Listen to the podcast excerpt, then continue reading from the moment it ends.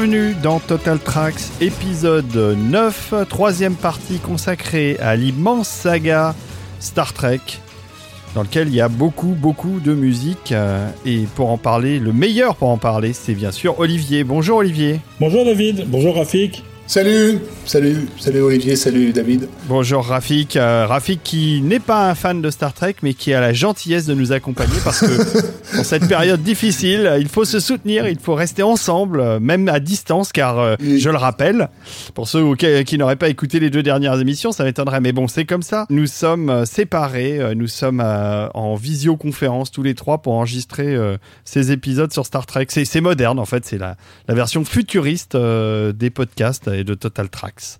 Euh, tout à fait. Et euh, comment dire, on n'en a pas parlé dans les précédentes émissions, mais quand, tu parles d'une énorme d'une énorme saga, la saga Star Trek se définit en grande partie aussi par son fandom. hein. C'est peut-être le plus encore que Star Wars, euh, ce qui est vraiment l'épitome, comme disent les Américains, de, de la culture pop telle qu'elle est pratiquée aux États-Unis à travers les conventions, euh, voilà, les réunions euh, sous diverses formes.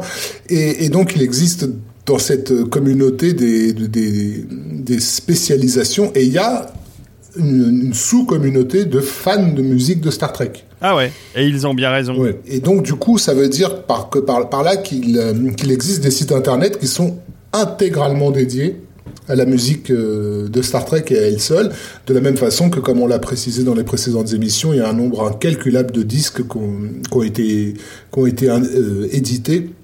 Euh, et souvent des disques euh, à la fin, à partir de la fin des années 90, des disques euh, qui sont souvent augmentés. On, on, on l'a pas évoqué, mais euh, Si, si, on l'a évoqué. on a évoqué les CD enhanced, euh, CD-ROM, euh, etc. Enfin, a- Ah, non, pas, pas cet aspect-là. Non mais c'est tout à fait vrai. On a, on a évoqué surtout les versions complètes Oui, mais, des disques mais, qui, sont sortis- mais- qui sont ressortis au, au cours des années. mais, voilà, que ce soit sur First Contact ou, ou, ou les, ou les suivants, on a toujours des petites pistes supplémentaires informatiques, enfin tout un tra- tout un tas de gadgets, on va dire, euh, qui n'est pas forcément le cas sur d'autres musiques de films, quoi. Destiné aux fans. Destiné aux fans, oui, on trouve pas ça sur les Star Wars, par exemple, euh, sur les albums Hmm. de Star Wars. C'est vrai que sur First Contact, je crois qu'il y avait même une, une interview de Goldsmith en vidéo, en version CD-ROM, euh, probablement dans une ré- résolution timbre-poste, hein, puisque c'était 98. Mais oui, ils ont toujours fait des choses comme ça. euh. Et d'ailleurs, il y a eu même des disques à sortir où il n'y avait que des effets sonores de Star Trek. On en a parlé, ça par contre, on a parlé du supplément qu'il y a dans Generation. Mais il y a eu aussi des CD avec que les effets sonores. Ouais. Et quand ils avaient réédité en CD le Star Trek le film, il y avait un deuxième disque avec, euh, qui est le premier disque de Star Trek que j'ai eu euh, à l'époque, avec euh, beaucoup de déception parce que ça n'était pas du tout Star Trek le film ou ni même les musiques de la série. euh, classique, c'était des petits bouts de musique avec des interventions des différents acteurs et de Gene Roddenberry. Donc pour quelqu'un qui à l'époque était gamin et parlait pas très très, très bien l'anglais, ou voire pas du tout, euh, bah, c'était un peu frustrant. J'imagine. Alors, je, je tiens à ajouter que il y a, il y a en effet la communauté Star Trek qui est énorme, mais il y a aussi une communauté qui grandit tous les jours euh, en France.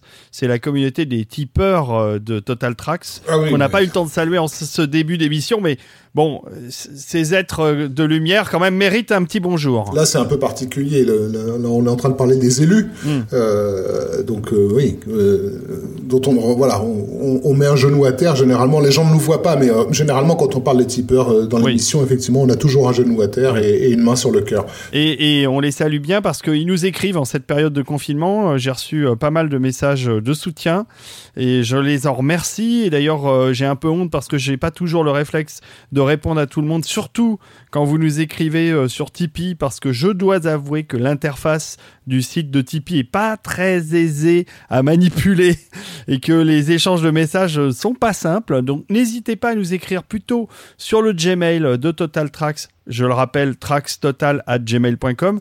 Là, ça arrive directement dans ma boîte aux lettres et je peux vous répondre plus facilement que euh, dans la messagerie un peu archaïque euh, du site Tipeee.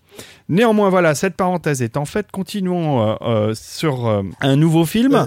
Toujours sur la question de la musique de Star Oui. Trek et le, fait qu'elle représente un sous, une sous-catégorie du fandom. Ce sous-fandom est suffisamment important aux États-Unis pour justi- avoir justifié la création de concerts spécifiques.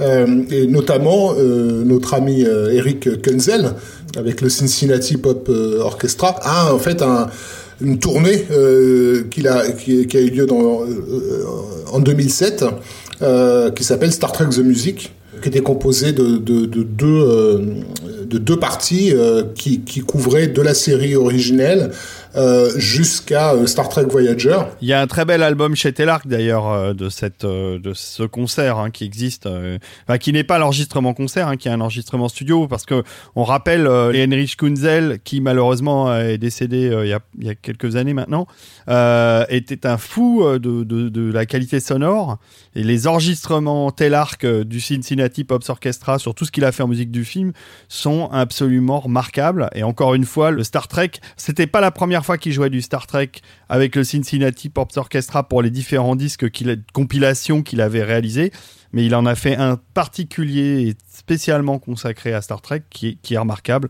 Je vous le recommande vivement. Il y a eu, plusieurs tournées et, euh, avec des voix de narrateurs euh, qui étaient des comédiens de la, mm. de, la série, enfin des séries, euh, John Delancey et, Robert Picardo. Ah oui, alors alias Q dans la série Next et autres, hein, puisque Q apparaît et Robert Picardo, qui, est le, docteur. le, docteur. dans Voyager, le docteur virtuel, puisque c'est un hologramme et ça amène euh, des situations euh, vraiment intéressantes dans la série.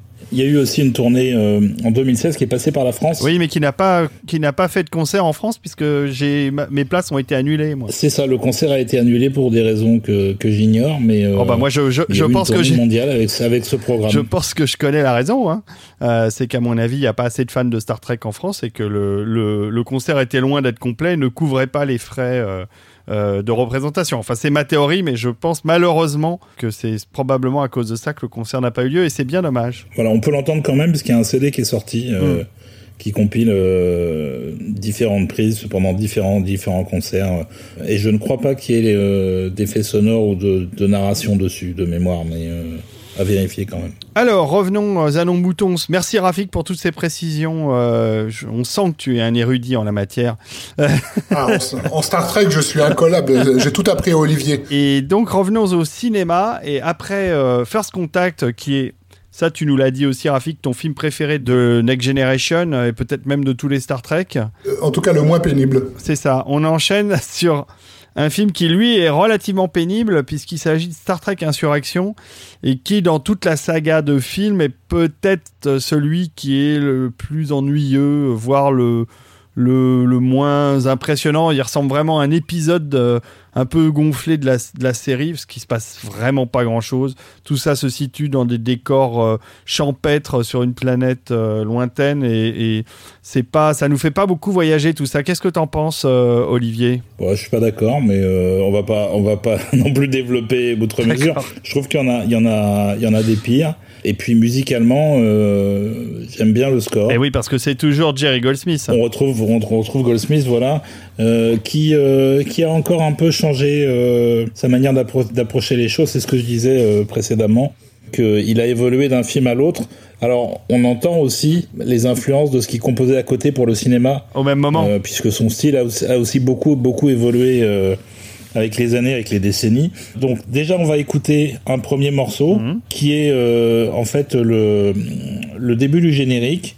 Et c'est le thème très très pastoral euh, de, des Baku, qui est une, euh, une race qui vit paisiblement sur une planète ultra bucolique et qui est observée en secret par, par la Fédération, qui sont caché par un champ de force, euh, mais qui, qui, qui, observe parce que le, ils estiment que cette civilisation-là n'est pas encore assez mûre pour qu'il y ait le first contact qui donnait son titre au, au précédent. Hmm. Donc on écoute ça et puis on va vous parler un peu de la musique après et du film.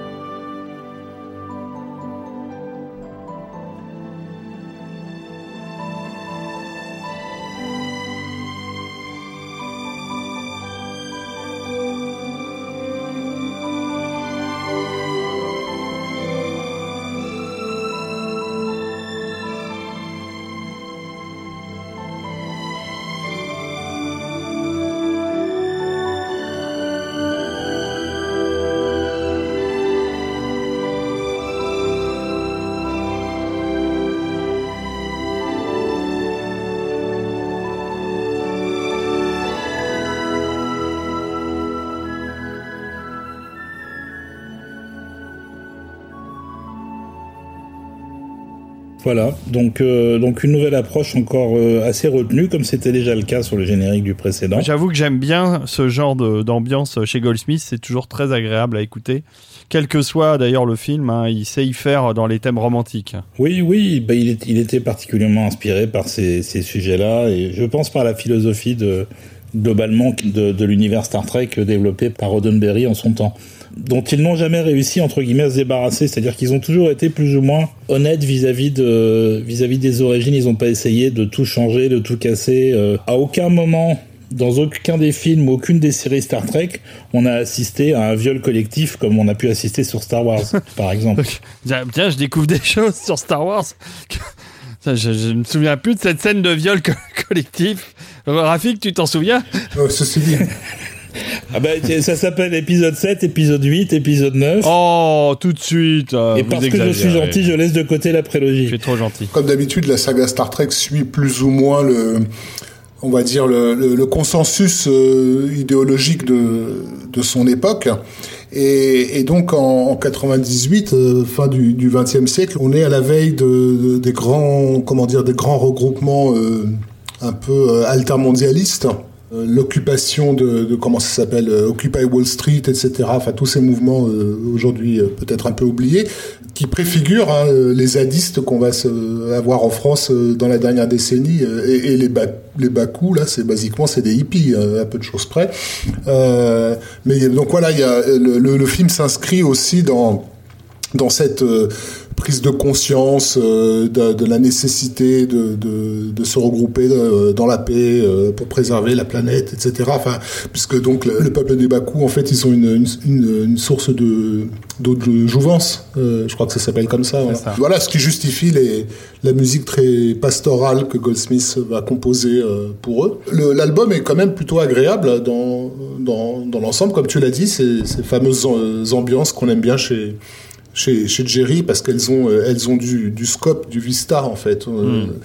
Moi, je, le film, je m'en bats les, voilà, les, les roupettes. Je l'ai découvert en, en, projection de presse et complètement oublié, mais, mais au moins la musique, elle a la ouais, vocation à, à, à, ouvrir mes horizons visuels en fait. Euh, donc, euh, c'est un album assez agréable. Alors, il euh, y a quand même un, un acteur grandiose hein, qui joue dans, dans ce film, c'est F. Murray Abrams, euh, qui fait le méchant, euh, qui s'est échappé euh, de son rôle de Salieri pour atterrir dans le Star Trek. 9. Le pauvre. Quelle, dé quelle déchéance Et donc lui, il vieillit beaucoup, il est, il est, il est très mal en point hein, dans, ce, dans ce Star Trek et il en veut à, à cette eau de jouvence, à ce secret de, de, de jeunesse du, du, peuple de Baku. Euh. Et c'est encore réalisé par Jonathan Frakes, euh, le l'ex-second de l'Enterprise. Tout à fait. Euh, qui avait aussi réalisé euh, First Contact. Avec quand même un budget conséquent euh, de 60 millions de dollars. Ceci dit, dans l'ensemble, le, film ressemble quand même à, plus à un épisode de, ben oui. de la série. Hein.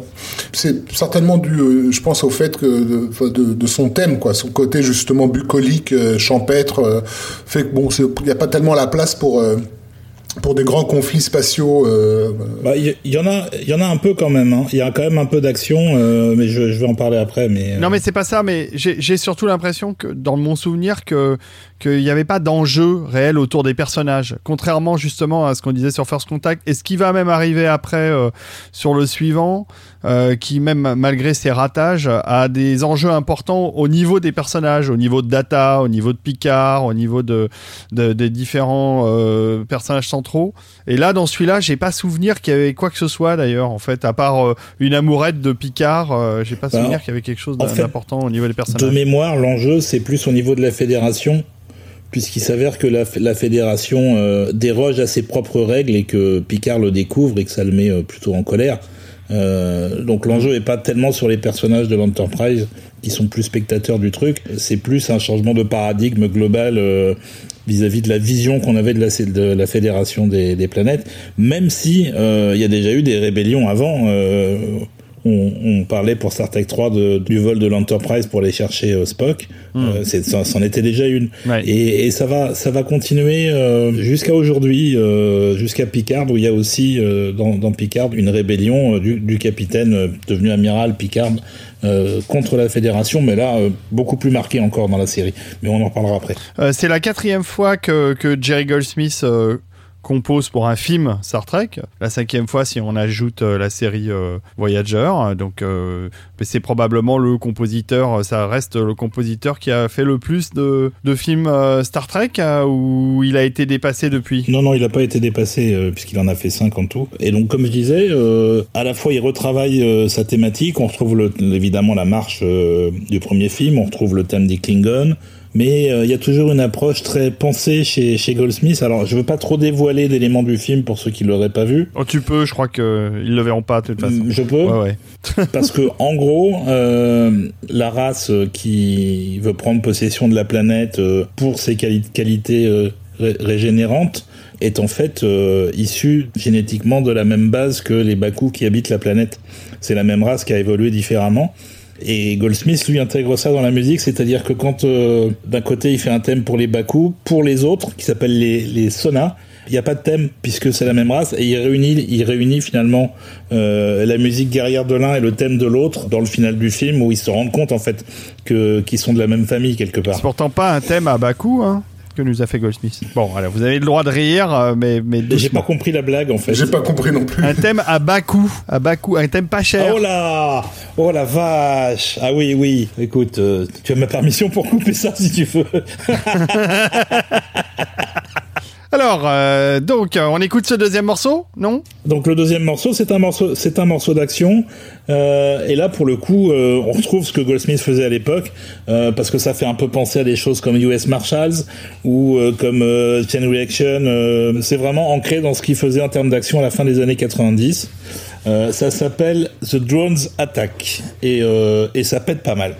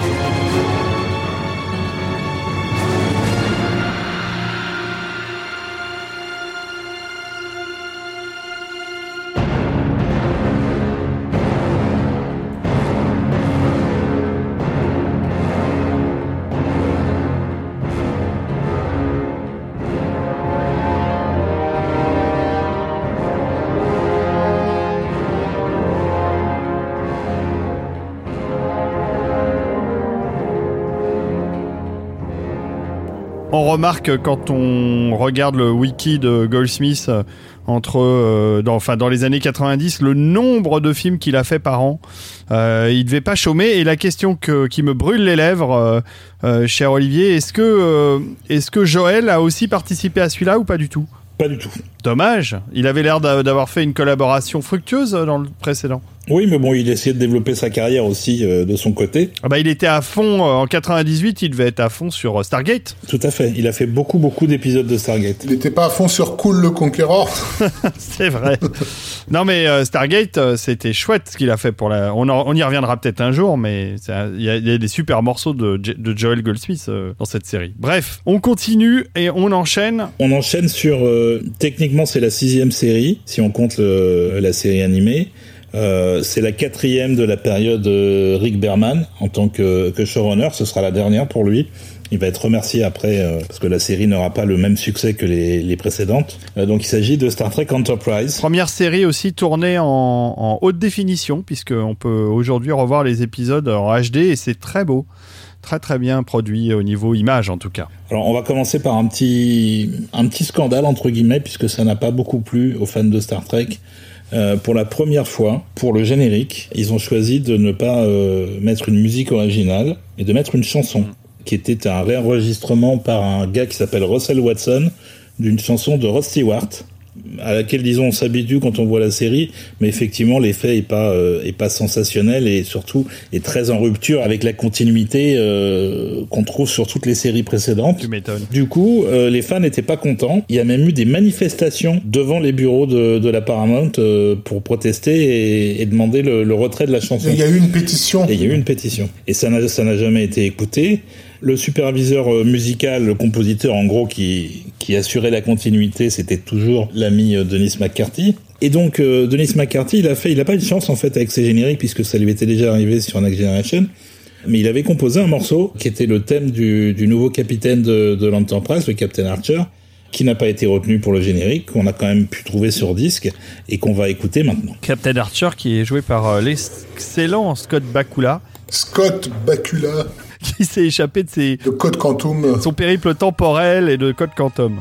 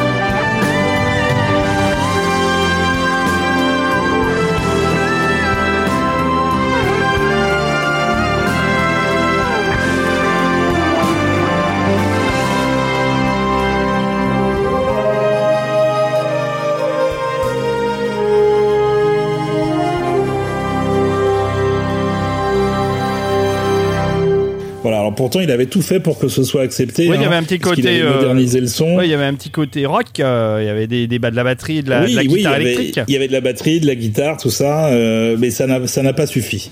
Après, musicalement, il y a eu par contre un certain relâchement en termes de contrôle par Rick Berman et la musique de d'Enterprise est globalement mixée un peu plus en avant et les compositeurs avaient un peu plus de liberté.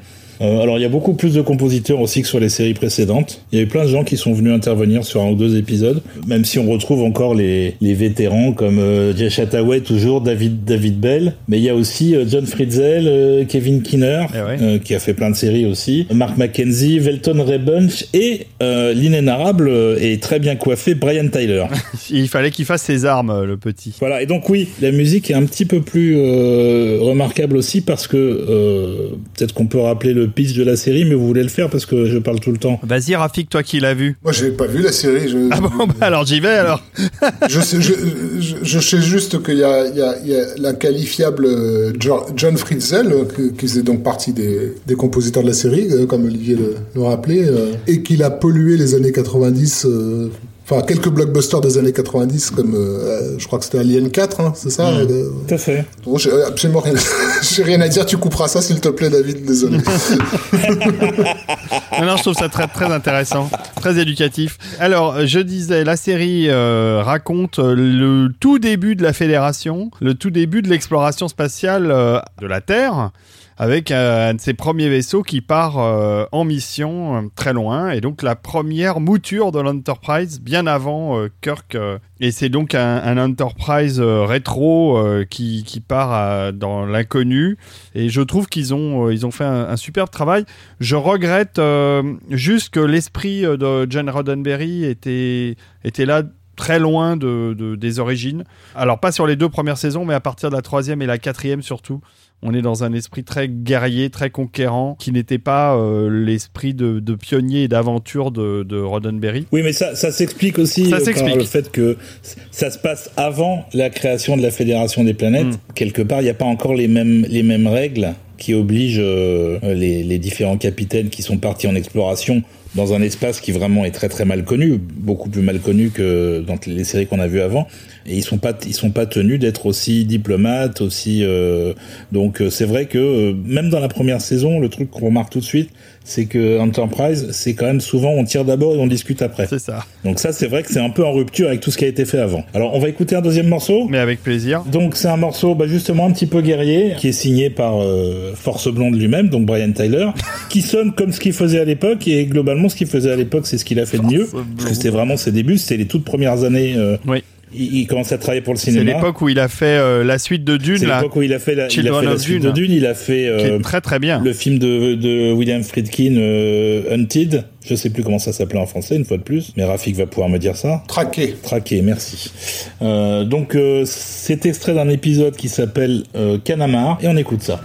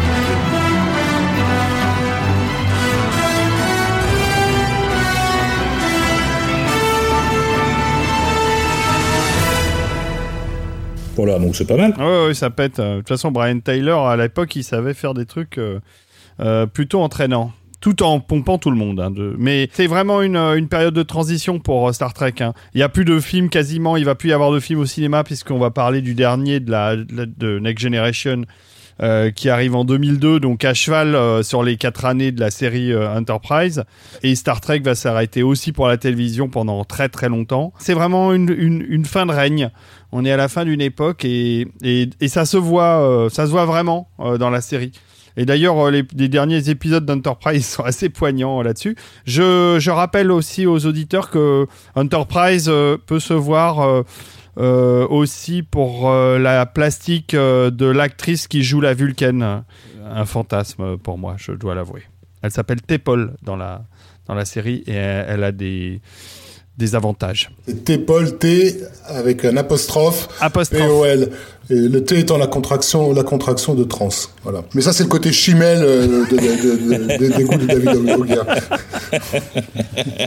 Non mais ne révèle pas tout, euh, s'il te plaît, euh, Rafik, de ma vie privée quand même. J'ai ma femme qui écoute mes podcasts de temps en temps. On rappelle qu'on est en visioconférence, hein, donc, euh, donc euh, par la force des choses, on se voit les uns les autres et il y a quand même- quelque chose d'assez suggestif dans, nos- dans notre interaction visuelle auquel les auditeurs ne peuvent pas euh, profiter. Ouais, et c'est pas plus mal d'ailleurs. hein. Jolene Blalock, euh, comme elle s'appelle, l'actrice qui joue euh, cette fameuse euh, elle n'est pas revenue, je crois, dans Picard, parce qu'après, absolument tout le cast de tout Star Trek euh, est, repassé dans Picard, la, dernière euh, série, mais elle, elle pas encore. C'est pas grave. Ne, mé- ne mélangeons pas tout. Euh, et donc oui, comme tu disais, c'est une fin, fin de, d'époque en fait. Euh, la série marchant pas autant que les précédentes, euh, elle ira pas jusqu'à cette saison, il y en aura que quatre. Euh, et c'est la première fois à, à la conclusion de ça euh, qu'il n'y aura plus du tout de présence Star Trek dans les médias, que ce soit au cinéma ou à la télé, pendant euh, les, les quatre ans, euh, ans à venir, euh, jusqu'à la sortie du, du reboot. C'est un peu une première, quasi cinq ans, et on se demandait même si ça allait revenir, parce que à partir du moment où ça commence à ne plus marcher, même aux États-Unis, c'était pas très bon signe en fait. Donc, euh, pour finir euh, sur Enterprise, on va écouter un dernier morceau un peu plus délicat que celui de Brian Tyler, qui est signé par un compositeur que j'aime bien, qui s'appelle Mark McKenzie Ah oui, j'aime bien. qui a fait pas mal de belles choses, très belles choses même. Je vous invite à aller écouter un peu ce qui est disponible. Il y a quand même pas mal de trucs qui sont sortis, mais c'est pas des films connus. Il a fait beaucoup de suites euh, et il a aussi, euh, dans les dernières années de sa vie, été la vie de Goldsmith, je précise, parce que Mackenzie est toujours vivant.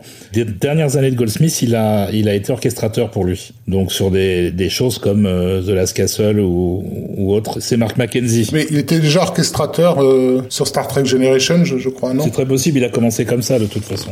Donc on va écouter un morceau euh, d'un épisode qui s'appelle Horizon et le morceau s'appelle Band of Brothers. Rien à voir avec Michael Kamen.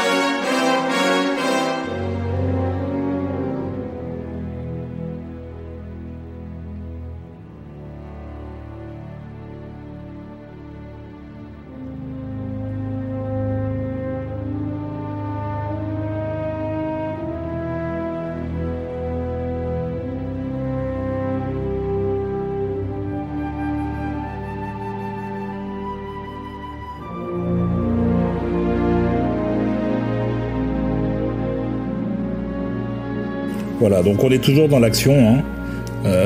ça souligne aussi le fait qu'il y en avait beaucoup plus et une certaine forme d'agressivité un peu plus marquée dans la, dans la série globalement.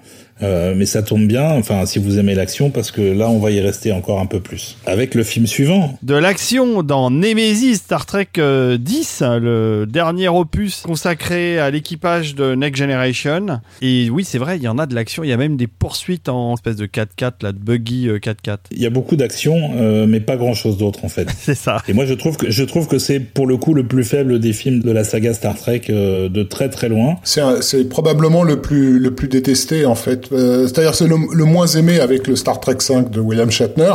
Et celui Shatner, comme on le disait dans l'émission euh, précédente, euh, il a, il a pour lui d'être tellement Z que, que, que c'en est plaisant et, involontairement drôle.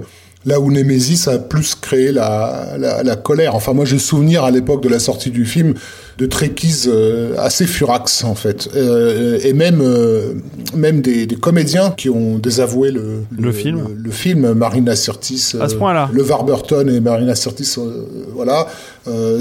Sirtis avait, avait, avait carrément qualifié le réalisateur Stuart Baird d'idiot, donc lors d'une convention, je crois. Et voilà quoi. Bonne ambiance. Stuart Baird, je reprécise un peu de, d'où il vient. C'est un monteur euh, assez prestigieux qui a fait ses, ses armes avec d'abord avec Ken Russell au début des 70s et ensuite avec euh, Richard Donner. Donc il a monté euh, tous les la malédiction, Superman, etc. Il s'est retrouvé après. ah oui. Il s'est retrouvé après dans la dans l'escarcelle du producteur Joel Silver. Donc il était derrière Predator. C'est lui qui s'est qui s'est frité avec McTiernan parce qu'ils n'étaient pas du tout d'accord sur la, la forme que prenait le film. Il a fait Demolition Man. Enfin beaucoup de films de beaucoup de productions de de Joel Silver et, et euh, dans les années précédentes Star Trek Nemesis en fait il avait euh, accédé au poste de, de réalisateur euh, sur Ultime Décision qui était une production Silver que, personnellement j'aime bien. Oui moi aussi c'est pas celui où il y a la grande asperge qui se fait défoncer assez vite. C'est ça tout à fait. Ah ouais j'aime bien. Fait. Steven Seagal qui clame qui, qui, meurt au bout de 20 minutes. Ah c'est bien ça. Et Kurt Russell voilà et Kurt Russell et Al Berry à une époque où elle était tout à fait coquine et il avait fait la suite aussi du fugitif qui s'appelait US Marshall, dont on a parlé euh, à l'heure, parce que la musique était déjà de, Jerry Goldsmith. Sur ces deux films, hein, c'était Goldsmith euh, sur Executive Decision et US Marshall. Et donc voilà, il se retrouve sur Star Trek Nemesis, mais de, ce que j'ai compris, se foutait complètement de l'univers et il avait même pas pris le, temps de revoir des de voir des épisodes de Star Trek Next Generation en fait, de, se familiariser avec ses personnages. Et du coup, il a il a tout concentré sur les méchants et, sur l'action et pas mal les, comment dire laisser les comédiens un peu livrés à eux-mêmes et donc ça s'est mal passé. Et le film a été super mal accueilli, euh, y compris par la critique, euh, on va dire, euh, institutionnelle qu'on n'a jamais eu vraiment à faire des Star Trek, mais qui était souvent comment dire, euh, passer l'éponge, on va dire. Mais, mais là, là ça s'est mal passé. C'est aussi l'apparition euh, dans ce film d'un jeune acteur euh, qui joue le méchant. qui s'appelle Tom Hardy et qui va qui va faire plein de choses après, dont endosser le, le, rôle de Mad Max pour le reboot. Enfin non, le reboot, la suite. Comment tu le qualifierais d'ailleurs le le Fury Road Mad Max 4, disons pour faire simple. Ah, bah, Fury Road, moi je le considère plutôt comme une préquelle, euh, une préquelle de la saga Furiosa. Mais qu'on n'a pas vu. Bah non, parce qu'elle n'a pas encore eu lieu. Mais bah pas encore. Bah, ça ressemble plus à, voilà, à un épisode pour établir pour établir un personnage que pour. Euh, enfin, c'est un passage de relais, euh, Mad Max Fury Road, mais je crois, je, pense que ça, mm, mm. ça semble évident euh, dans le film. Et je sais pas pourquoi on parle de ça. mais parce que Tom Hardy joue quand même dans Nemesis. Alors Tom Hardy qui qui a été beaucoup critiqué pour son jeu dans Mad Max, mais qui pourtant joue beaucoup mieux que dans Nemesis. c'est vrai. Et c'est pas peu dire. Après, il y avait, il y avait un problème d'écriture. Il fait le méchant et surtout, il fait un clone de, il fait le méchant. de Patrick Stewart. Oui, mais un clone raté. Euh, voilà, alors, mais vraiment raté. oui, vraiment raté. Ah ouais, t'as tellement raté, euh, Pour le coup. Et donc, le film, euh, le film est vraiment pas remarquable. Si ce n'est pour, on va spoiler, hein, mais la mort d'un personnage central dans Next Generation, qui est le lieutenant-commandeur Data, l'androïde, qui va se sacrifier à la fin du film pour sauver euh, bah, le reste de l'équipe en, en écrasant l'Enterprise dans le vaisseau ennemi. Il n'était pas censé clamser, euh, dans l'épisode d'Insurrection, euh, Data Je crois pas. C'est surtout que Data étant un androïde, il n'est censé pas vieillir et par contre l'acteur qui joue Data, Brent Spinner, lui vieillit à vue d'œil dans ses films et pourtant il n'y a pas tant d'années que ça entre le premier et le dernier qu'il a fait, mais il prend un coup de vieux euh, entre Generations et, et Nemesis. C'est pas tellement un coup de vieux, c'est surtout du poids en fait. Il a pris du poids aussi. Il a pris du et donc, je pense qu'entre que c'est possible que déjà de, sur Insurrection, il pensait s'en débarrasser pour plus avoir ce problème. Par contre, on peut dire qu'il fait partie des premières images qu'on voit dans la série Picard, la nouvelle série je spoil rien puisque c'est vraiment les toutes premières images de la série où Data apparaît et le de-aging de l'acteur là de Brent Spinner est, remarquable. Hein. Ah mais on va, on va en parler. Moi je vais spoiler hein, parce que je suis un gueudin, j'en ai rien à foutre. non c'est pas vrai, je plaisante. Mais euh, non, disons que le, la relation que Picard avait avec Data euh, est vraiment au cœur de la structure de la nouvelle série autour de Jean-Luc Picard. Donc il y a un caméo de l'acteur, mais euh, globalement il est en filigrane tout le temps. et je vous en dirai pas plus. Voilà. donc pour revenir à Nemesis, ce qui est le plus intéressant chez Goldsmith dans Nemesis, c'est l'action. Il y en a pas mal, avec des synthés très en avant, qui ont l'air comme ça euh, un peu basique peut-être, mais qui se marient euh, magnifiquement euh, à l'orchestre. Et on va écouter un morceau que j'adore, qui s'appelle The Scorpion, qui illustre bien ça en fait.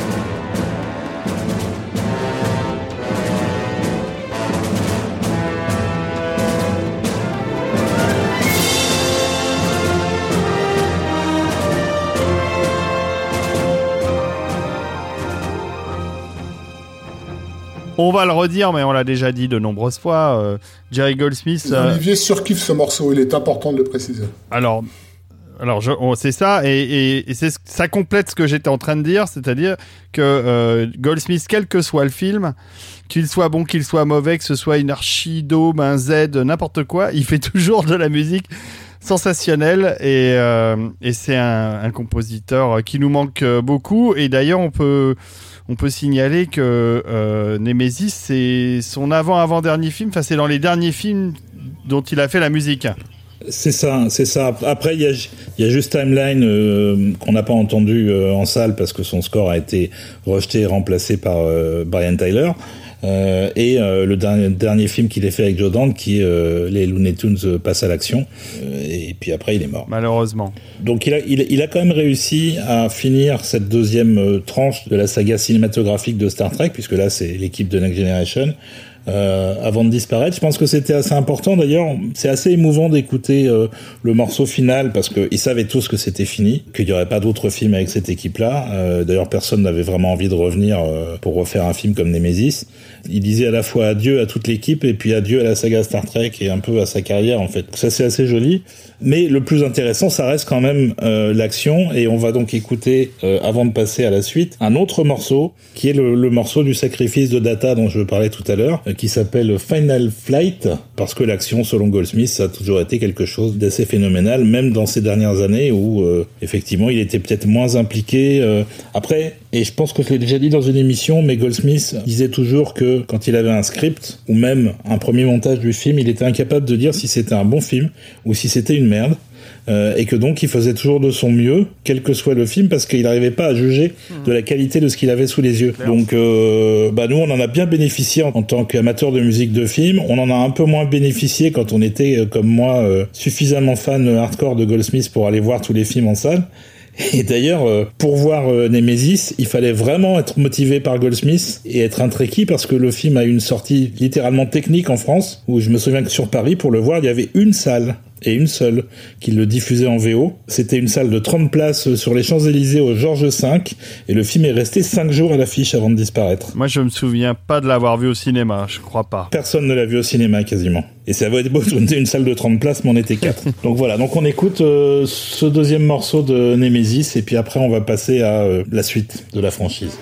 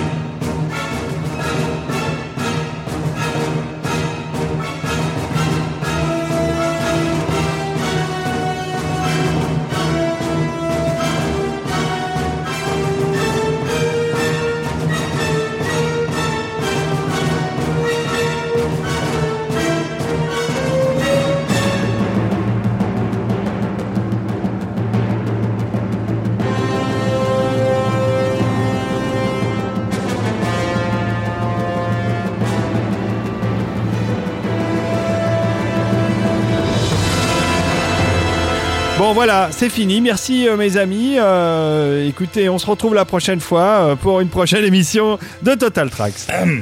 Quoi, pardon Comment dire? Il reste un ou deux petits Il reste trucs. quelque chose à dire, je vois pas. Moi, je non, mais vois c'est- pas, je suis désolé. C'est fini Star Trek là. C'est fini là, c'est c'est terminé. Et c'est fini et c'est c'est terminé pendant 5 ans. Et après, ça redémarre euh, sous euh, l'égide du Wonder Boy des années 2000. De Gigi. J.J. Abrams. Oh là là là là, Avec- là, quelle catastrophe. Avec un vrai. reboot qui n'en est pas un en fait. Puisque le principe du premier Star Trek d'Abrams, c'est de mettre en place dès le début une timeline alternative. C'est-à-dire qu'il va se passer un événement dans le film qui fait que tout ce qui se passe à partir de là, et c'est vraiment au tout début, va dévier et va créer une histoire parallèle euh, à celle qu'on connaît déjà euh, par ailleurs via les séries et les films, et que les deux vont désormais cohabiter dans l'espace-temps. Euh, ce qu'on appelle la, la Kelvin Timeline euh, chez les Trekkies, puisque c'est initié par la destruction d'un vaisseau qui s'appelle l'USS Kelvin, Eh oui. dans lequel va mourir le père de Kirk, ce qui va euh, générer un Kirk euh, assez différent de celui incarné par euh, William Shatner, puisqu'il a grandi sans père. Un père de Kirk qui est joué par Thor. Qui est joué par Chris Hemsworth, ouais. Et d'ailleurs, qui est très très bien. Je ne sais pas si vous vous souvenez, mais avant que toute suite de Star Trek soit abandonnée par Paramount il y a déjà deux ou trois ans, il y avait le projet de faire un Star Trek avec Chris Hemsworth. A, pri- a priori, il, il reviendrait dans ce rôle-là dans le prochain. Ah, finalement, ils repartent sur cette idée. Il repart sur l'idée de, ouais, de jouer le père de Kirk à nouveau dans Star Trek 4. le reboot numéro 4. Et donc, il y a une certaine porosité dans cette, euh, cette cohabitation de timeline, puisque Spock euh, va passer de l'une à l'autre, le Spock de l'époque, donc Leonard Nimoy, et rencontrer son équivalent euh, plus jeune, forcément joué par un autre acteur, Zachary Quinto. Zachary Quinto qui fait Spock jeune, plus jeune en tout cas. Et donc on apprendra aussi d'ailleurs dans cet épisode que euh, dans l'autre timeline, la timeline d'origine, euh, la planète Romulus, euh, où habitaient les Romulans, a été détruite et c'est un élément qui va revenir de manière euh, cruciale dans la série Picard. Je vous ai bien perdu là? Oui, la, la planète. oui, non, la planète Romulus a été détruite et dans le premier film, la planète Vulcain aussi est détruite. Donc Oh, absolument toutes les planètes importantes de la, timeline d'origine Oui, mais, sont détruites. oui, mais Vulcain Voilà. de l'autre côté existe toujours. Et Romulus, du côté qu'on suit nous, existe toujours. Attention. Ah non, voilà, je suis paumé là. Bah ouais, je vois bien. C'était un peu l'idée. Rafik, tu arrives à suivre? Non, moi, ce que j'ai compris, c'est qu'il y avait en fait depuis longtemps euh, euh, le désir de faire un retour vers le vers le passé. euh, chez- déjà, euh, Jane Roddenberry, euh, dès la fin des années 60, avait envisagé euh, de développer une série euh, originelle, quoi, qui, qui plus tard a, donné lieu euh, à ce script qui s'appelait euh, The Academy Years, qu'ils avaient voulu faire euh, aux alentours du, cinquième épisode. Donc, il a- voilà, il y avait il y avait depuis longtemps l'idée de revenir sur la, la, la genèse en fait de ces personnages. Dans ce qui s'est passé en 2005, euh, la boîte Viacom, détentrice de, de Paramount Pictures, avait s'est séparée de CBS, mais a conservé les droits télévisuels de Paramount et donc du coup de Star Trek. Il y avait le, risque qu'ils perdent les droits s'ils ne développaient pas un nouveau film Star Trek. Donc ils se sont sentis obligés de le faire et comme à l'époque ils étaient en train de produire euh, Mission Impossible 3, ils ont en fait demandé aux scénaristes de ce Mission Impossible de, de, de leur pitcher des idées. Et c'est euh, Roberto Orsi et Alex Kurtzman qui se considèrent eux-mêmes comme des Trekkies qui ont commencé à plancher sur euh, sur cette idée de reboot. Et comme ils faisaient partie de l'écurie euh, Gigi Abrams euh, voilà Damon Lindelof euh, s'est joint à eux et euh, ils ont commencé à explorer euh, voilà Aïe, aïe, aïe. ils ont commencé à explorer un peu tout, tout ça quoi et c'est ce qui va mener progressivement J'ai rien contre Damon Lindelof, hein, mais quand même, si je pouvais lui brûler les- la plante des pieds euh, à coups de tisonnier. euh, Bah, c'est ce groupe en fait qui a voilà qui a fait un peu une OPA sur ce que ce qu'on appelle communément la culture geek au début des années 2000 hein, donc et qui du coup se sont retrouvés assez logiquement à reprendre toutes ces franchises dormantes qu'il s'agisse de Star Trek dans un premier temps et bien sûr de Star Wars dans les dans les années qui vont c'est un, mélange à la fois de ce qu'envisageait Roddenberry donc de parler de, l'époque de la de l'académie puisqu'on a dans ce film euh, les questions de la- de l'académie couplé à cette idée de reboot parce qu'il s'agit en fait de pas complètement déstabiliser le public en lui, en lui présentant des choses euh, auxquelles il n'est pas familier. Donc euh, on refait autre chose, mais en fait c'est pareil, euh, vous l'avez déjà vu quoi. Donc en gros ça s'est passé autour de, cette histoire de droit qui risquait, d'échapper à, Viacom. Et, et clairement, clairement pour Star Trek, il y avait une volonté de moderniser entre guillemets la franchise et de la rendre accessible au plus grand nombre. Ce qui n'avait jamais été vraiment le cas. Ça marchait très bien aux États-Unis parce que la série, les séries étaient populaires mais l'idée c'était de faire un blockbuster, un vrai, euh, c'est-à-dire de garder l'esprit Star Trek si possible, mais de multiplier l'auditoire potentiel par 10 ou par 100. Euh. À ce titre-là, ils ont plutôt bien réussi, personnellement je trouve. Euh, je me suis pas senti insulté par le résultat euh, du premier film d'Abrams, comme je me suis senti insulté quand j'ai vu Star Wars, la nouvelle trilogie. Et pourtant, Abrams se considère comme avant tout un fan de Star Wars, c'est pas spécialement un grand fan de, de Star Trek. C'est ce qui en faisait d'ailleurs pour... c'est fou. Mais c'est ce qui en faisait euh, a priori le genre idéal puisque justement comme il se foutait un peu de, Star Trek, il, était plus connecté au, très large public puisque en gros pour lui Star Trek c'était Kirk et Spock et ça se limitait à ça. Il n'avait jamais euh, vraiment regardé Next Generation, euh, il n'avait pas suivi les développements, il a même avait même pas vu le film Star Trek Nemesis. Enfin donc il était complètement déconnecté en fait de, tous les développements multiples qu'avait connu la, saga. C'est peut-être pas plus mal d'ailleurs, ça permet d'avoir un certain recul sur sur ce qu'il a raconté. Ça en fait pas un meilleur film pour autant, à mon avis. Je n'ai pas répondu, je, je me suis contenté de sourire de manière énigmatique. On peut s'arrêter là. on n'est pas là pour débattre du film. C'est vrai. On, est là quand même avant tout pour euh, pour parler de la musique. Et la musique, elle est signée par un très vieux collaborateur de J.J. Abrams qui euh, pourtant avait une, une, carrière plutôt jeune, puisque on est en 2009 et Michael Giacchino a été révélé euh, seulement dix ans avant, quand il a été entre guillemets découvert par Spielberg, puisque Spielberg après le Soldat Ryan s'est intéressé à l'idée de développer une franchise de jeu qui s'appelle le Medal of Honor. Ouais. Et on vous renvoie vers l'épisode consacré de Total Tracks euh, consacré aux jeux vidéo, la deuxième partie. Voilà. Où on a passé pas mal de temps sur la saga Medal of Honor. Bien sûr. Et, euh, et Giacchino a fait un travail sensationnel sur les Medal of Honor. Il en a fait quand même 4 ou 5. Il a fait le premier Call of Duty également. Et donc euh, Abrams l'a recruté au moment où il était euh, showrunner sur Alias. Donc euh, Giacchino est devenu compositeur d'Alias. Il a ensuite suivi Abrams sur tous ses projets.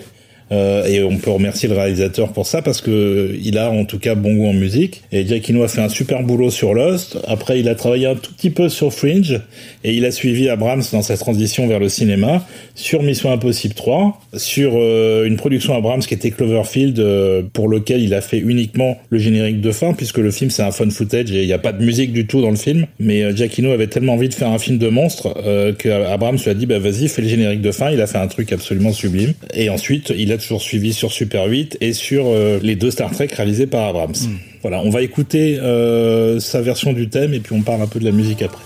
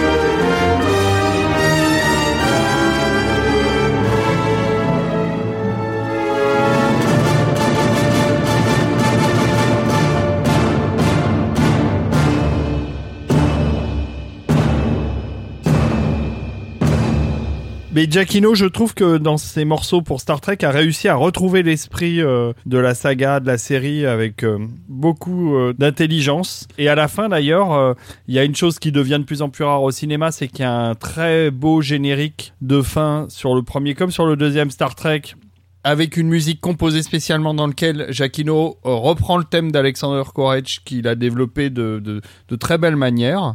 Et c'est un bel hommage euh, qui lui est rendu. Et franchement, même si vous l'avez compris, j'ai des réserves sur la sur le, le, scénar du film et sur les et surtout sur les choix de la façon d'aborder les personnages dans le film. La musique de Giacchino pour le premier comme pour le deuxième film me plaît beaucoup. C'était une grosse pression hein, sur le sur lui parce que euh, il a quand même grandi en écoutant les scores de Goldsmith, Dorner et, et, et, des autres et de se retrouver à son tour à devoir livrer euh, malgré tout un, un, un thème emblématique, ça n'a pas dû être forcément simple. Hein. Il, s'en est confié en, interview hein, que ça avait été difficile pour lui de, de s'imposer en fait, sans avoir de, trop de déférence euh, envers ses aînés.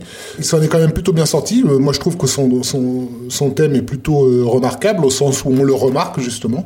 Et aussi peut-être c'est peut-être anecdotique, mais pas tant. Euh, la musique de la bande-annonce n'était pas euh, de Giacchino, elle était de, de Two Steps from Hell, qui ont commencé Encore à se, eux? Ouais, qui ont, mais justement qui ont commencé à se faire connaître euh, via via cette bande-annonce. Ouais, mais Giacchino est un, est un vrai geek en fait. C'est quelqu'un qui est vraiment fan de la culture populaire et qui est, qui est extrêmement cultivé d'ailleurs. Et il n'hésite jamais à faire des références subtiles à ce qu'il a précédé. Euh, il y a des références au score de Goldsmith dans, euh, dans pas mal de ses partitions, en particulier dans Star Trek. Il y en a aussi dans euh, les musiques qu'il a faites pour les deux films de Matt Reeves autour de la planète des singes, où il y a, il y a des vrais clins d'œil à Goldsmith. Donc il le fait jamais de manière trop flagrante, mais c'est bien là. Et il arrive toujours à s'adapter assez facilement à l'univers des films qu'il met en musique, tout en gardant son propre style.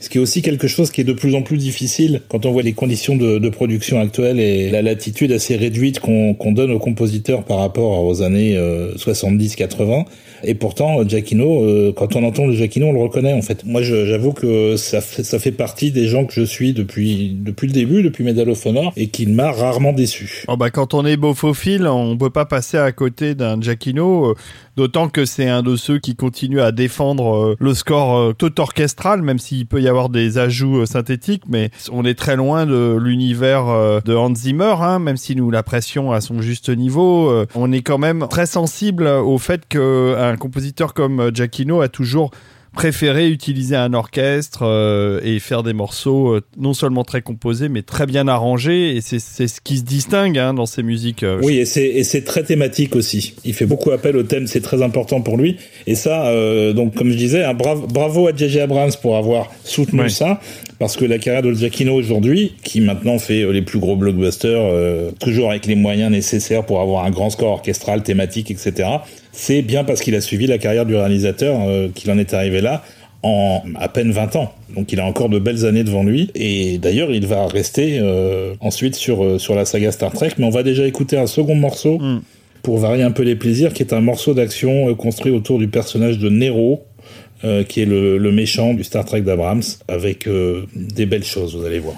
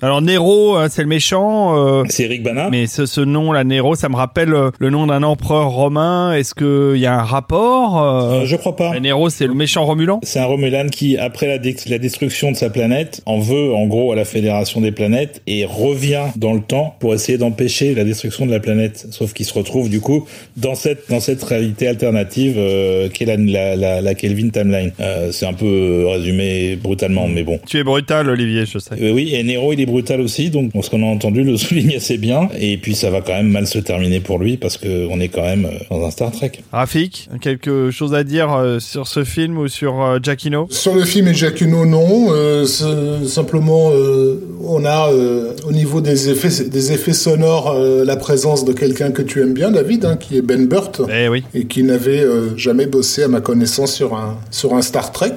Ah, mais je le savais pas. Et il s'est euh, notamment amusé à réinventer un peu les, les- des, des sons qui, qui, depuis les années 60, étaient quand même censés être emblématiques de cette saga, et il les a Ben Burterisés, on va dire. Bah, il y avait beaucoup de pognon, donc ça veut dire euh, beaucoup d'effets visuels euh, à niveau. Et On entend des bruits. Et s'ouvre les veines.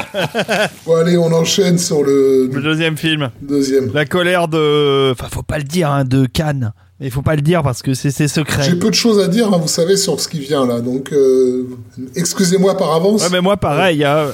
Bah, ce qu'on peut dire sur euh, sur euh, Star Trek Into Darkness, donc euh, deuxième film de la du reboot, euh, quatre ans plus tard, 2013, euh, c'est que à la base il y a une très mauvaise idée Oui. Qui va être euh, euh, très mal développée et donner un film qui est vraiment pas satisfaisant. en gros. Ah bah c'est vraiment tentant tout ça. hein. Ouais, ouais, mais c'était vraiment euh, une mauvaise idée qu'il fallait pas poursuivre. Ils ont essayé de reproduire une variante de l'histoire de Kirk avec euh, avec Khan euh, qu'on avait dans Star Trek 2, euh, La colère de Khan, et puis ça n'apporte rien à ce qui existait déjà et ça n'a pas un intérêt marqué. Alors même que l'acteur choisi pour Khan est un gars exceptionnel puisque c'est Benedict Cumberbatch, Donc à voir en VO, hein, parce qu'en VO il est quand même beaucoup mieux qu'en VF. toujours en VO. Et il y a pas que lui, il y a, il y a Peter Weller aussi qui, qui fait euh, un amiral de la Fédération et ça faisait longtemps qu'on l'avait pas vu dans un rôle geek. C'est vrai, puis il y a toujours Bruce Greenwood aussi qui était dans le premier et qui, de- je crois qu'il meurt dans le, dans le deuxième d'ailleurs. Ouais. dans le rôle du Captain Pike, euh, qui de toute façon a toujours euh, eu la poisse hein, depuis le pilote de Star Trek, la série d'origine. Donc Voilà, c'est ça. Bah, je voulais pas le dire, mais tu l'as dit. Bravo, merci. le film est juste visuellement satisfaisant. C'est, c'est- ça reste encore plutôt joli à regarder. Par contre, Giacchino, ça n'a pas du tout limité sa créativité et même il a essayé de faire euh, un peu différemment. C'était aussi une demande d'Abrams C'est vrai, c'est vrai. qui voulait pas que ça sonne euh, trop Star Trek, moins que le premier. Donc on va écouter un morceau qui s'appelle London Calling, qui est vraiment euh, pour le coup pas dans les canons Star Trek, mais qui est très très beau et à l'image c'est très très beau. D'ailleurs la scène est très réussie. J'adore. Et je veux pas dévoiler plus parce que sinon vous allez mettre un contrat sur ma tête.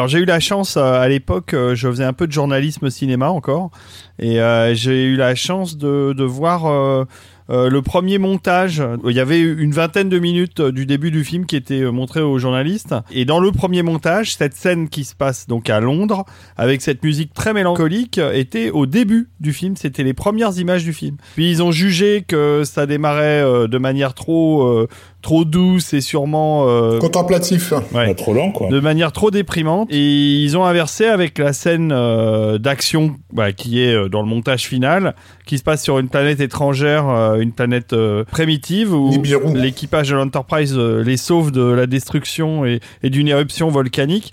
D'ailleurs, cela dit. Euh, le film a beaucoup de défauts, mais je trouve cette scène d'ouverture très amusante, très sympa. Euh, et la musique, évidemment, de Giacchino euh, y est on ne peut plus entraînante. Donc le début du film, en fait, euh, les, on peut même dire que les 20 premières minutes du film sont vraiment très chouettes. En fait, ça, ça ressemble à, une, euh, un épisode de série télé à, 200 millions de dollars. Quoi. Ouais, mais ça c'est pas reproche hein, pour moi. Oui, ben, moi c'est un peu le problème que j'ai avec tous les films de J.J. Abrams, quels qu'ils soient. Euh, justement l'impression de, de de pas être au cinéma. Mais mais au-delà de ça, la, la, musique, effectivement, c'était intéressant de, de qu'ils essaient d'aller dans une nouvelle direction et J.J. Abrams voulait euh, clairement quelque chose comme il l'a dit Olivier qui ne sonne pas Star Trek. C'était une demande explicite faite à, Giacchino et, Giacchino, pardon.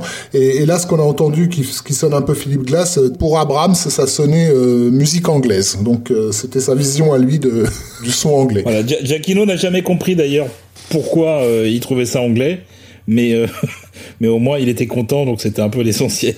Mais mais mais faut dire que le, le, développement le développement de ce film était quand même assez euh, assez particulier parce que pendant toute la durée de, de à la fois de l'écriture et du tournage, le boulot de Paramount a été vraiment de s'assurer sur internet que personne ne puisse considérer que c'était un, un remake de de la colère de Cannes alors que ça alors que ça en était un. Mais il y a eu un énorme boulot de marketing visant à démentir systématiquement toutes les théories de fans qu'il y avait sur le net et qui voyaient bien que on allait clairement dans cette direction des les premières photos de plateau, enfin tout indiqué que basiquement ils étaient en train de refaire euh, Star Trek 2. Ça fait partie de ces de ces films qui ont largement contribué à, à faire comprendre euh, à quel point le marketing de ces grosses productions hollywoodiennes était quand même basé sur du mensonge parce qu'ils ont vraiment jusqu'au bout nié euh, toute ressemblance quelle qu'elle soit avec Star Trek 2. Quand le film est sorti évidemment. bah, ok, d'accord. Vous vous êtes un peu foutu de notre gueule pendant deux ans. C'est ça. En plus, en plus, c'était une production complètement schizophrène puisque à côté de ça, il y avait beaucoup plus que dans le premier film, énormément de fan service. Parce que je me souviens qu'il y a même une scène où il y a des tribbles qui, qui apparaissent, qui sont là, qui n'ont aucun impact narratif, qui servent à rien. Et là, on, on trouve un peu ce que Abrams va faire après avec Star Wars déjà en filigrane de ce, deuxième Star Trek euh, qui finalement euh, mérite d'exister avant tout pour ce que Giacchino a fait parce que Giacchino c'est vraiment euh, comment dire sorti les doigts. Juste une petite chose, est-ce qu'on peut noter les jeux de mots des pistes sur le CD oui. À la façon de Christopher Young avait l'habitude euh, sur certains de ses disques comme de donner des titres euh, qui faisaient référence à d'autres musiques de films qu'il aimait bien ou à, ou à, des morceaux classiques. Apparemment, euh, Giacchino s'est amusé à ça aussi puisque on a parlé de Peter Weller qui était au, casting, donc évidemment connu pour le film Robocop. Qui dit Robocop dit Prime Directive. Et on a un morceau qui s'appelle Subprime Directive, par exemple. Ouais, mais la, la Prime Directive, c'est un truc de Star Trek aussi. Hein. Euh, le morceau suivant s'appelle London Calling, qui est, euh, qui est le titre d'un album de, de, de, de, The Clash. On a un morceau qui s'appelle The Chronos Quartet clin d'œil à Chronos Quartet, etc. Enfin bon, le, morceau suivant s'appelle Brigadoon, référence à la comédie musicale Brigadoon, euh, etc. Donc tous les albums de Giacchino sont bourrés de, de clins d'œil comme ça. Et en fait, apparemment, c'est un de ces orchestrateurs qui s'amuse à délirer sur les titres des pistes, euh, puisqu'on n'a pas besoin des titres pour les, les identifier lors de l'enregistrement, c'est numéroté et ça se retrouve sur les CD et tout le monde attend ça en fait euh, avec impatience parce que à chaque fois il y a des trucs super drôles euh, et je crois que mon préféré c'est le générique de fin de Ratatouille qui s'appelle N Creditouille. Je trouve qu'il fallait quand même oser le faire et oser l'écrire. Donc on va écouter euh, un morceau un peu plus musclé de Star Trek 2 pour terminer sur ce lapsus euh, de Into Darkness, pardon. Et donc euh, il s'agit de la version de Giacchino accompagnant des Klingons, puisqu'il y en a dans le film. C'est une scène de poursuite avec des Klingons, et, euh, et donc il y a des chœurs. Et comme on vous a pas mis beaucoup de morceaux avec des chœurs, ben on s'est dit que celui-là, il allait bien rattraper le coup.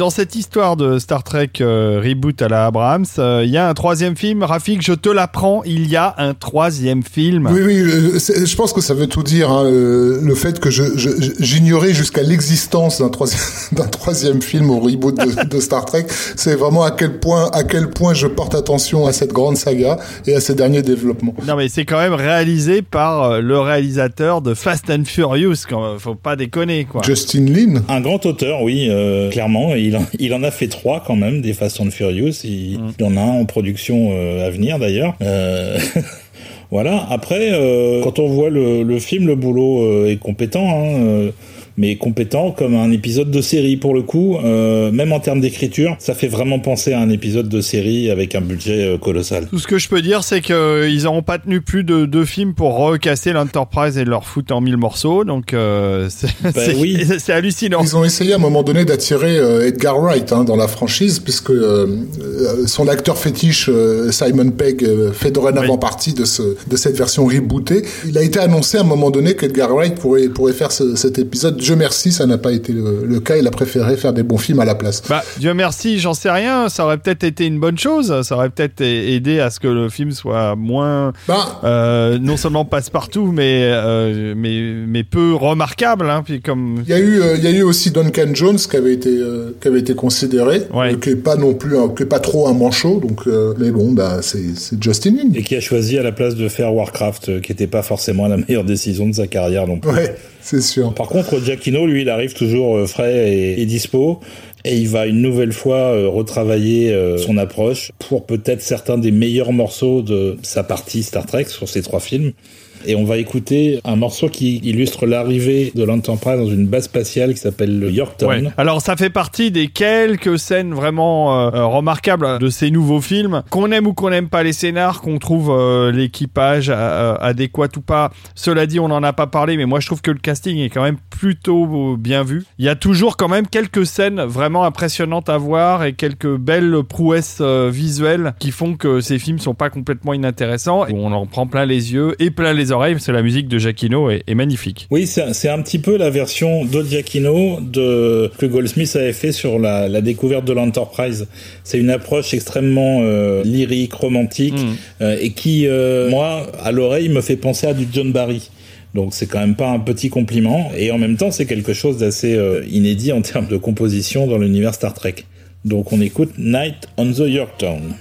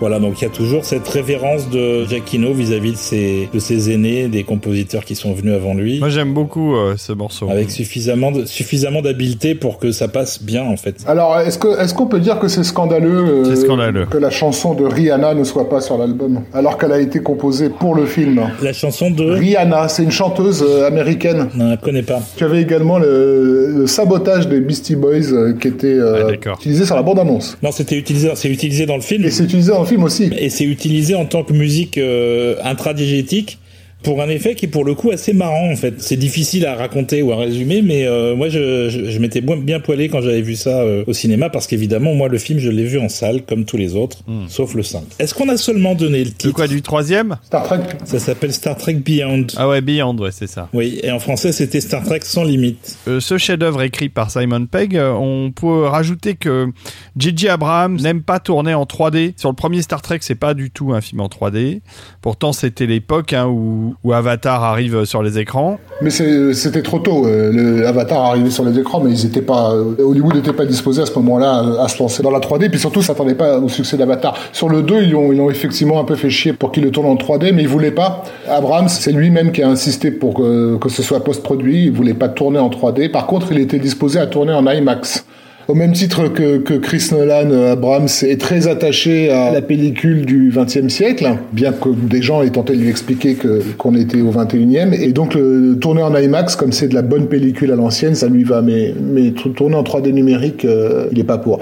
C'est un peu à ça qu'est réduit euh, finalement le monde de la SF euh, du XXIe siècle, en tout cas à, Hollywood durant ces, années-là, c'est qu'on le confie à des gens qui sont essentiellement tournés vers le Et passé. donc, euh, le troisième de Jetson Lin, lui, est tourné en 3D. Et c'est sympa quand même de voir l'Enterprise et de, de voir l'intérieur du vaisseau en 3D. euh, ça, ça apporte une profondeur qui est, qui est chouette. Et donc pour dire adieu à Michael Giacchino et à la franchise cinématographique pour l'instant, euh, on va, on, on parlait tout à l'heure de l'extrême qualité de ces génériques de fin. Oui, c'est vrai. qui non seulement euh, construisent autour des thèmes qu'il a écrits pour le film, mais euh, font aussi appel quand euh, quand c'est possible à, euh, à l'histoire. Et là, c'est évidemment le thème d'Alexander Courage. Donc on va écouter la séquence finale et le générique de fin de Star Trek Beyond.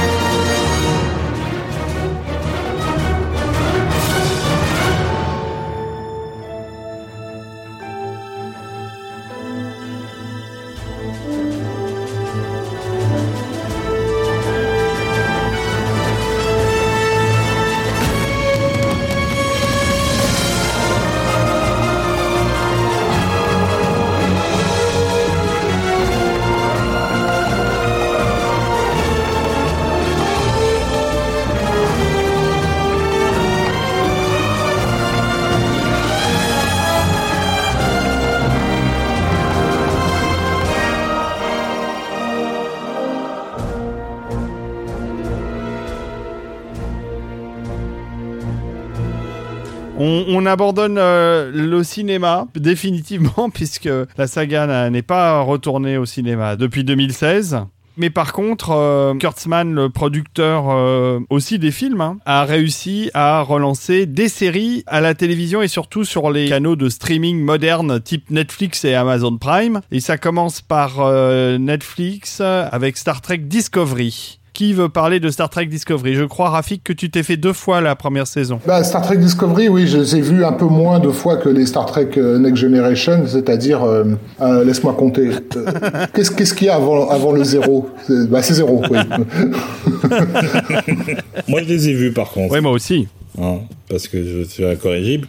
On continue globalement dans la série l'approche qui a été mise en place avec la trilogie de, de Reboot donc quelque chose d'un peu plus moderne, tout en restant vraiment ancré dans l'univers euh, de Roddenberry, parce que on a, on retrouve toutes les races, on retrouve euh, du voyage temporel, des dimensions alternatives, etc. Moi j'aime bien Discovery, j'ai trouvé ça sympa. Visuellement, ça me ça, ça rappelle un peu Force Contact euh, par rapport à ce que Rafik disait quand on parlait de Force Contact, c'est-à-dire quelque chose de plus sombre, euh, de moins blanc, moins lumineux, moins euh, moins propre en fait. Et c'est aussi le moment d'arrivée d'un nouveau compositeur, puisqu'évidemment Giacchino sur une série télé, ça n'est pas possible, ils ont vraiment plus les moyens pour ça. Trop cher. Trop cher, pas le temps, etc. La première saison de la série étant produite par euh, Brian Fuller et Alex Kurtzman dont on parlait. Donc Kurtzman c'est le vrai fan de, de, Star Trek. Et donc ils vont chercher un compositeur qu'on a découvert il y a vraiment pas longtemps en fait qui a été une vraie révélation quand il s'est attaqué à la musique de l'adaptation euh, en série télé sur Netflix de euh, Fargo. C'est un compositeur qui s'appelle Jeff Russo, qui va être choisi mm. pour mettre en, en, musique Discovery. Alors avant, il avait fait Légion, qui s'est terminé récemment, et euh, une autre série qui s'appelle Altered Carbon, qui est également sur Netflix. Et donc il se retrouve sur Star Trek et il va devenir le nouveau, euh, entre guillemets, nouveau Denis McCarthy, puisqu'il va prendre en charge tout l'univers musical de, de, Star Trek à partir de là. Et donc il va mettre en musique les deux saisons de Discovery, dont on va maintenant écouter euh, son générique, qui, comme vous allez pouvoir le constater, fait référence à ses célèbres ancêtres euh, Alexander Courage et Jerry Goldsmith.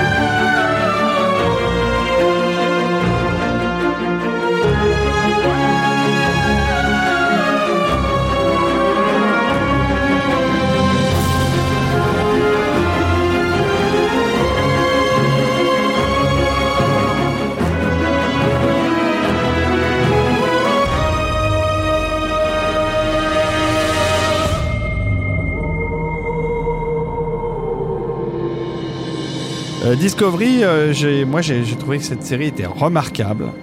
Euh, que visuellement c'était une tuerie absolue, que les, costumes sont superbes, les acteurs sont magnifiques. Et parmi les acteurs, on peut, on peut quand même noter Doug Jones, euh, oui. qui est pas qui est pas n'importe qui, hein, qui est un, un, des comédiens fétiches de Guillermo del Toro. Euh, qui a interprété la plupart de ces, de ces créatures. Euh, de ces créatures, oui. Qu'il s'agisse de Abe dans, dans, dans, les Hellboy et du Pan dans le labyrinthe de, de, de Pan, donc un acteur filiforme euh, et connu pour ses prestations euh, de mime qui interprète ici un, un globutron, c'est ça Ou un. C'est quoi l'espèce alien Je sais pas. C'est une espèce inconnue puisqu'on l'avait jamais vue avant dans Star Trek et d'ailleurs, elle, est, euh, elle est unique. Il est unique, euh, l'unique représentant de la fédération euh, de son espèce. Tout à fait. Mais en dehors de ça, il y a, moi j'ai un gros problème avec Star Trek Discovery première saison, c'est que je trouve que la, le rythme de la série est très bizarre, très inégal selon les épisodes, qu'il y a énormément d'épisodes où ça parle beaucoup Klingon entre Klingons. Et j'avoue que quand il y a 20 minutes de dialogue Klingon dans un épisode de 50 minutes, ça, ça me bourre. Franchement, ça me gonfle. Alors, la prochaine fois que tu regardes euh, Discovery, mets les sous-titres pour avoir la, traduction du Klingon. Ça, ça peut aider. oui, c'est mais comme c'est comme tu es drôle, c'est vrai, euh, je, je, ferai ça. Mais en tout cas, voilà, ça, je trouve que c'est euh, c'est une série très déséquilibrée et je ne sais pas quand nous allons aborder la deuxième saison, mais dont je suis nettement plus fan que la première et je trouve qu'ils ont corrigé beaucoup de problèmes qu'il y avait sur cette première saison euh, au cours de la deuxième. Oui, d'autant qu'il y a un acteur extraordinaire dans la deuxième saison puisqu'on a un retour du Captain Pike encore une fois. C'est vrai. Qui cette fois-ci est joué par un gars qui s'appelle Hanson Mount euh, qui s'est fait connaître avec Ellen Wills et il est euh, le personnage est superbement écrit et superbement interprété dans la dans la deuxième saison. Oui. Euh, alors que c'est vrai que la première, il y avait euh, entre autres Michel Yeo qui fait un double rôle euh, un peu inégal en fait en termes d'écriture. Et, et, surtout le, le capitaine euh, du Discovery a pas beaucoup de charisme. Je trouve qu'il est pas très présent. Ça manque d'un leader justement. Donc cette série a bien marché. Il y a eu deux saisons. Il y en a une troisième en production. Et donc Jeff Russo a plutôt bien abordé le, le sujet, même si l'impression générale c'est qu'on retourne un petit peu plus au papier peint musical de la période Rick Berman après les, les élucubrations euh, complexes de Giacchino sur les trois films.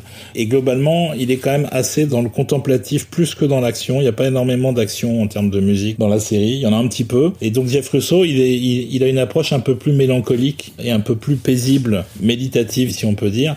C'est très joliment fait, mais c'est un peu moins remarquable du coup que ce qu'on a pu avoir avant. Et d'ailleurs, c'est un, une tendance qui va continuer avec euh, ce qu'il va faire sur la série suivante, dont on parlera après euh, ce second morceau, qui pour le coup est un morceau euh, un peu un peu plus musclé pour vous donner quand même une petite idée de ce qu'il est capable de faire. Et ça s'appelle I'm Coming Back.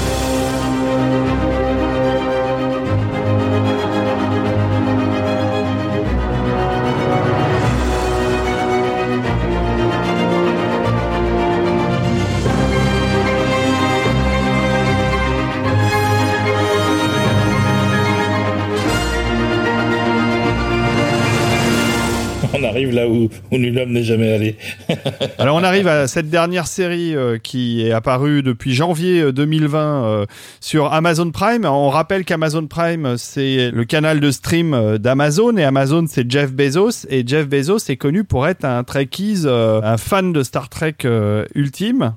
D'ailleurs, il a, je crois, racheté des props et la maquette de l'Enterprise. Enfin bref, toute façon, comme il est riche à milliards, euh, il peut se permettre de tout racheter ce qu'il veut. Et donc, il a racheté la franchise Star Trek pour Amazon Prime et, produit une série. C'est pas un Romulien d'origine, euh, Bezos d'ailleurs C'est possible, c'est possible qu'il soit Romulan cette série qui s'appelle Star Trek Picard, annoncée euh, par le capitaine Picard lui-même, par Patrick Stewart, lors d'une convention Star Trek l'année dernière, ce qui a créé l'émeute totale dans la convention, est apparu fin janvier 2020 et je n'ai pas eu le temps de la voir. Donc le seul ici, euh, le seul d'entre nous qui l'ait vu, c'est Rafik Djoumi. Exactement. Euh, euh, déjà parce qu'il y a plusieurs années de ça, j'avais été interpellé par une photo de Patrick Stewart sur son compte, je crois que c'est son compte Twitter, photo assez magnifique où il était de passage à Paris et où il a eu la décence et l'intelligence de se faire prendre en photo devant un Picard. et ça, je trouve que voilà, c'était la meilleure promotion qu'on pouvait faire pour pour, euh, pour cette série, dont je croyais, d'après le teaser, que, que ça allait être une grande série sur la fabrication du, vin. Voilà, et j'ai été, j'ai été un peu déçu de découvrir que ce n'était pas euh, aussi euh, œnologue que je, que, que je l'espérais, mais qu'il y avait, il y avait des vaisseaux spatiaux, des choses bizarres dedans. Je n'ai pas vu la série, je ne peux pas en parler. Si vous tapez Patrick Stewart Picard surgelé sur Internet, vous allez voir cette fameuse photo qui est quand même... je suis content que tu en aies parlé, Rafik, parce que je l'avais jamais vue. Ah. J'avais jamais fait attention, et elle est remarquable. Voilà. puisque on voit Patrick Stewart qui comprend pas, qui a une, espèce d'air de, surprise, euh, et il a les mains écartées et il est devant la, vitrine fermée euh, par un rideau de fer d'un Picard surgelé. C'est une photo très drôle. ah, je l'avais jamais vu. Donc en fait le seul qui donc a vu euh, Star Trek Picard entre nous, c'est toi Olivier.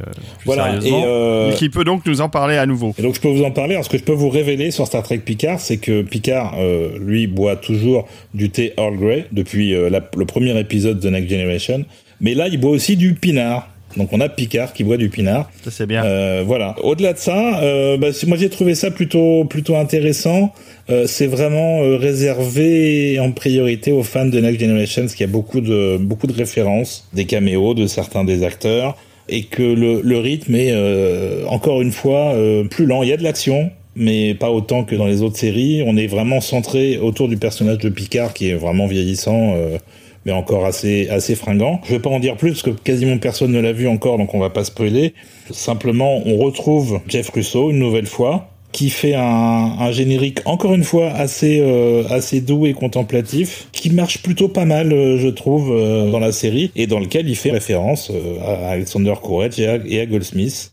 On va écouter ça. C'est un petit mix entre le générique de début et le générique de fin de la série.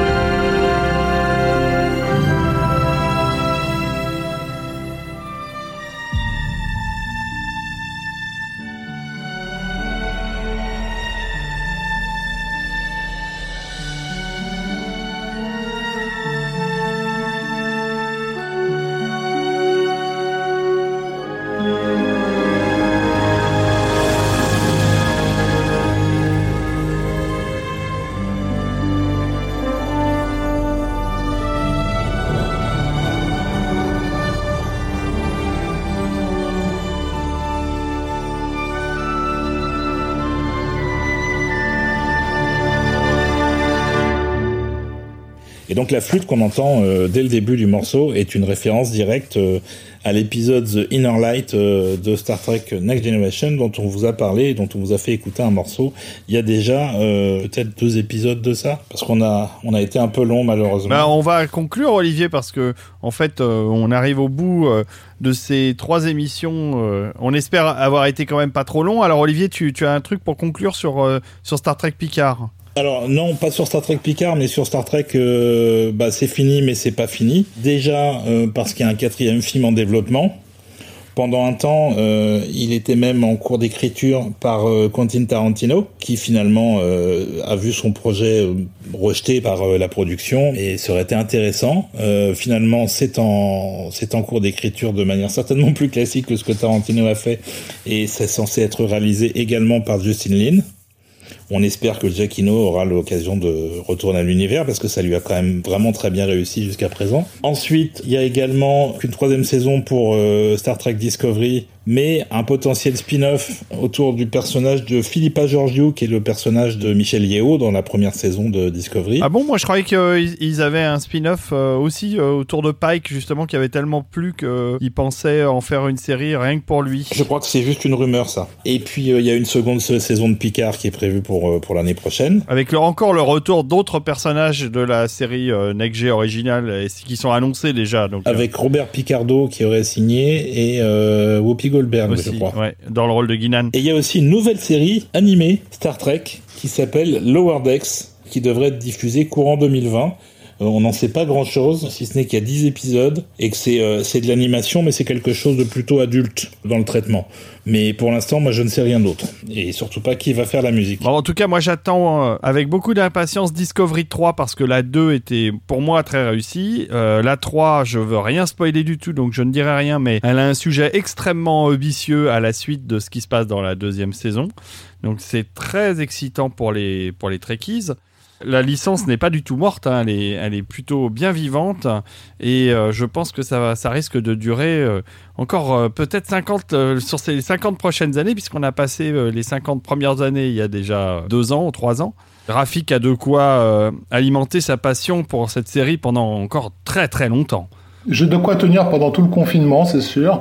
Non, mais je me demandais en fait au, bout du troisième épisode s'il si, s'il y avait eu une, une, continuité musicale dans l'univers Star Trek. Finalement, on a vu que les gars comme Jeff Russo ou, ou, Giacchino ont, cherché un petit peu à sortir d'un certain cadre, on va dire, de se demander qui est-ce qui a vraiment défini ce, cadre. Parce que j'ai pas l'impression que la musique de la série originelle soit celle qui est perdurée. Quand même l'impression que le tandem Goldsmith-Horner a plus euh, créé le son euh, musical Star Trek que d'autres. Mais... Oui, je pense que tu as raison parce que finalement, le fil conducteur entre tous ces, tous ces morceaux différents qu'on a écouté, en mettant de côté la série d'origine, c'est euh, cette espèce d'émerveillement face à, la promesse de découverte de merveilles un peu partout dans l'espace en fait. C'est l'élément euh, récurrent dans euh, à peu près toutes les musiques qui ont été faites, quel que soit le, le compositeur, sauf peut-être euh, Rosenman. Non, non, on, a, on arrive enfin à la fin de cette aventure, de cette saga.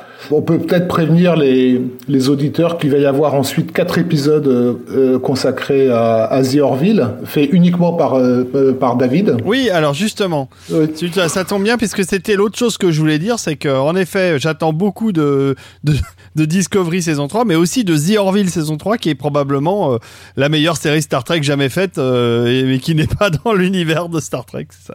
c'est ça qui est drôle. Est-ce qu'il y a un blind test sur ce Alors, non seulement il y a un blind test, cet épisode, il y a des réponses. Bah, il y a des réponses eh déjà euh, de blind test. Il faut rappeler que nous n'avons pas répondu, nous n'avons pas donné les gagnants euh, des blind tests de Noël. Donc ça remonte hein, quand même. Et euh, du blind test sur John Williams. Et il y a eu aussi un blind test sur Kirk Douglas. Mais je dois dire que je n'ai pas reçu de réponse encore au blind test sur Kurt Douglas, donc je vais vous laisser quelques semaines supplémentaires jusqu'au prochain épisode pour euh, tenter d'y répondre. Euh, mais je vais, euh, on va donner la réponse de l'épisode de Noël. Souvenez-vous, c'était une musique très entraînante et chantante. Olivier, c'est toi qui l'avais choisi Et très synthétique, c'était moi qui l'avais choisi. Malheureusement, euh, on le disait dans l'émission, euh, la France a une vision un petit peu moins euh, merveilleuse et mythologique de Noël par rapport aux États-Unis. parce que s'il s'agissait d'un projet français autour de Noël qui n'était pas le très joli Santa Claus de Mathieu Gonnet, qu'on avait écouté avant dans l'émission, mais qui était euh, J'ai rencontré le Père Noël Oui. avec Karen Cheryl, Oh. euh, réalisé par Christian Gion, je crois, et euh, mis en musique par Francis Lay. Ça n'est pas exactement son heure de gloire, et c'était pas très facile. Est-ce qu'il y a quelqu'un qui a trouvé, David? Mais bien sûr, il y a eu plusieurs bonnes réponses. Comme quoi nos, nos auditeurs sont formidables. Alors parmi les réponses tirées au sort, eh bien c'est un tipeur qui a gagné.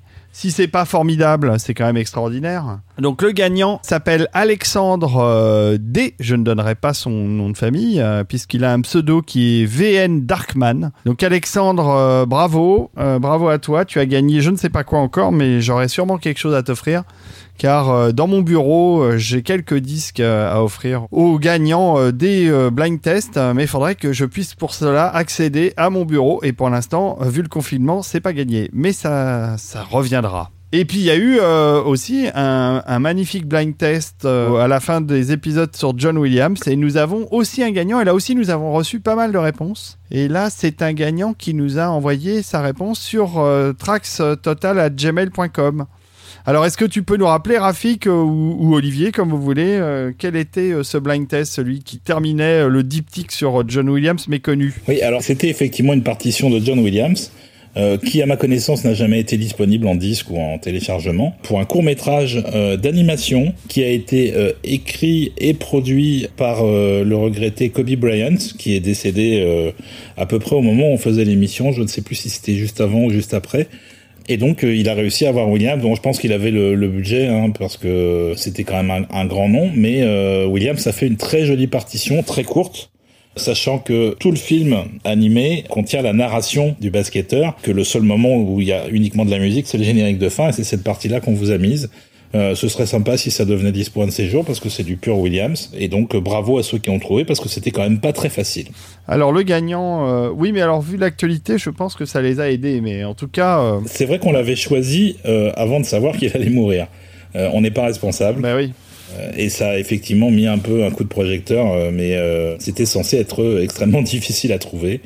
Mais vous êtes trop fort, vous arrivez toujours à trouver. Ouais, sauf sur Star Wars, mais là, il faut dire que j'ai été pervers.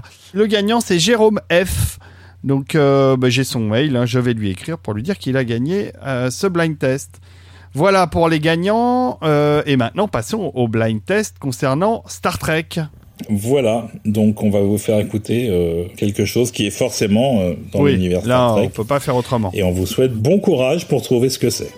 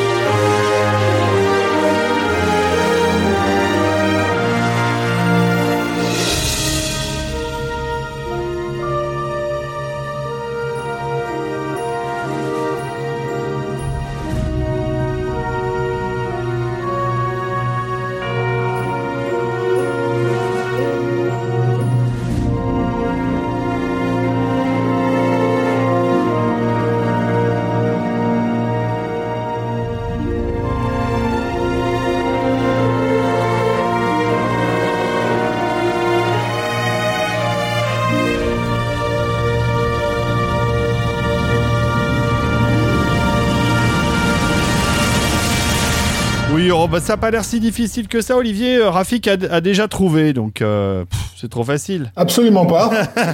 Eh bien voilà, ça aurait été euh, difficile quand même d'enregistrer à distance parce que euh, on est dans des conditions périlleuses. Et donc euh, je vous remercie beaucoup les amis Olivier euh, pour ton choix musical, euh, Rafik pour ta présence, malgré le fait qu'on rappelle que tu n'es pas réellement un fan de Star Trek. hein. Non, mais j'étais là pour troller, là, c'est normal. C'est ça, c'est ça. Mais on est content que tu sois là quand même.